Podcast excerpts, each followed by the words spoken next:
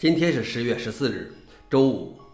本期是硬核观察第七百八十九期，我是主持人硬核老王。今天观察如下：第一条，微软发布免费的 AI 图像合成软件；第二条，怒工具链考虑将其基础设施转移到 Linux 基金会；第三条，Debian 怒 Linux 十四代号已确定为 Forky。下面是第一条，微软发布免费的 AI 图像合成软件。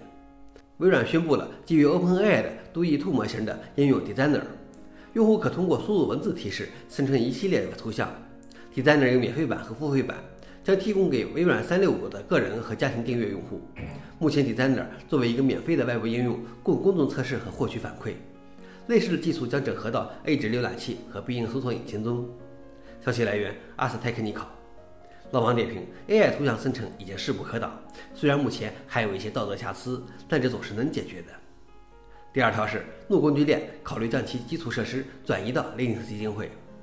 怒工具链是 Linux 生态系统融合嵌入式环境的基石。红帽公司资助的 SourceWare Org 多年来一直在托管怒工具链的大部分基础设施，但最近又提议将其基础设施转移到 Linux 基金会提供的 IT 服务下。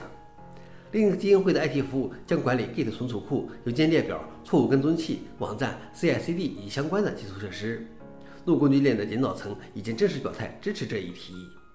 消息来源 f o r e i g n x 老王点评：这件事 Linux 基金会做得不错，毕竟有专门的组织来负责维护，总比红帽员工兼职维护更可靠些。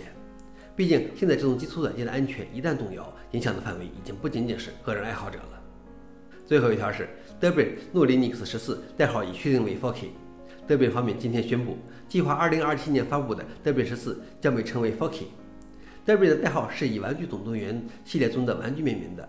即将在2023年发布的 Debian 十二代号为 Bookworm，而2025年发布的 Debian 十三的代号是 Swixy。消息来源 f o r e i g n x 老王点评：不知道《玩具总动员》中有多少个有名字的玩具？要是用完了怎么办？想了解视频的详情，请访问随附链接。好了，以上就是今天的硬核观察，谢谢大家，我们明天见。